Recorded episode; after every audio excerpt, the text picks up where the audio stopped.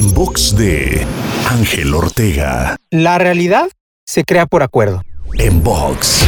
En alguna ocasión aprendí de uno de mis maestros que la realidad se crea por acuerdo.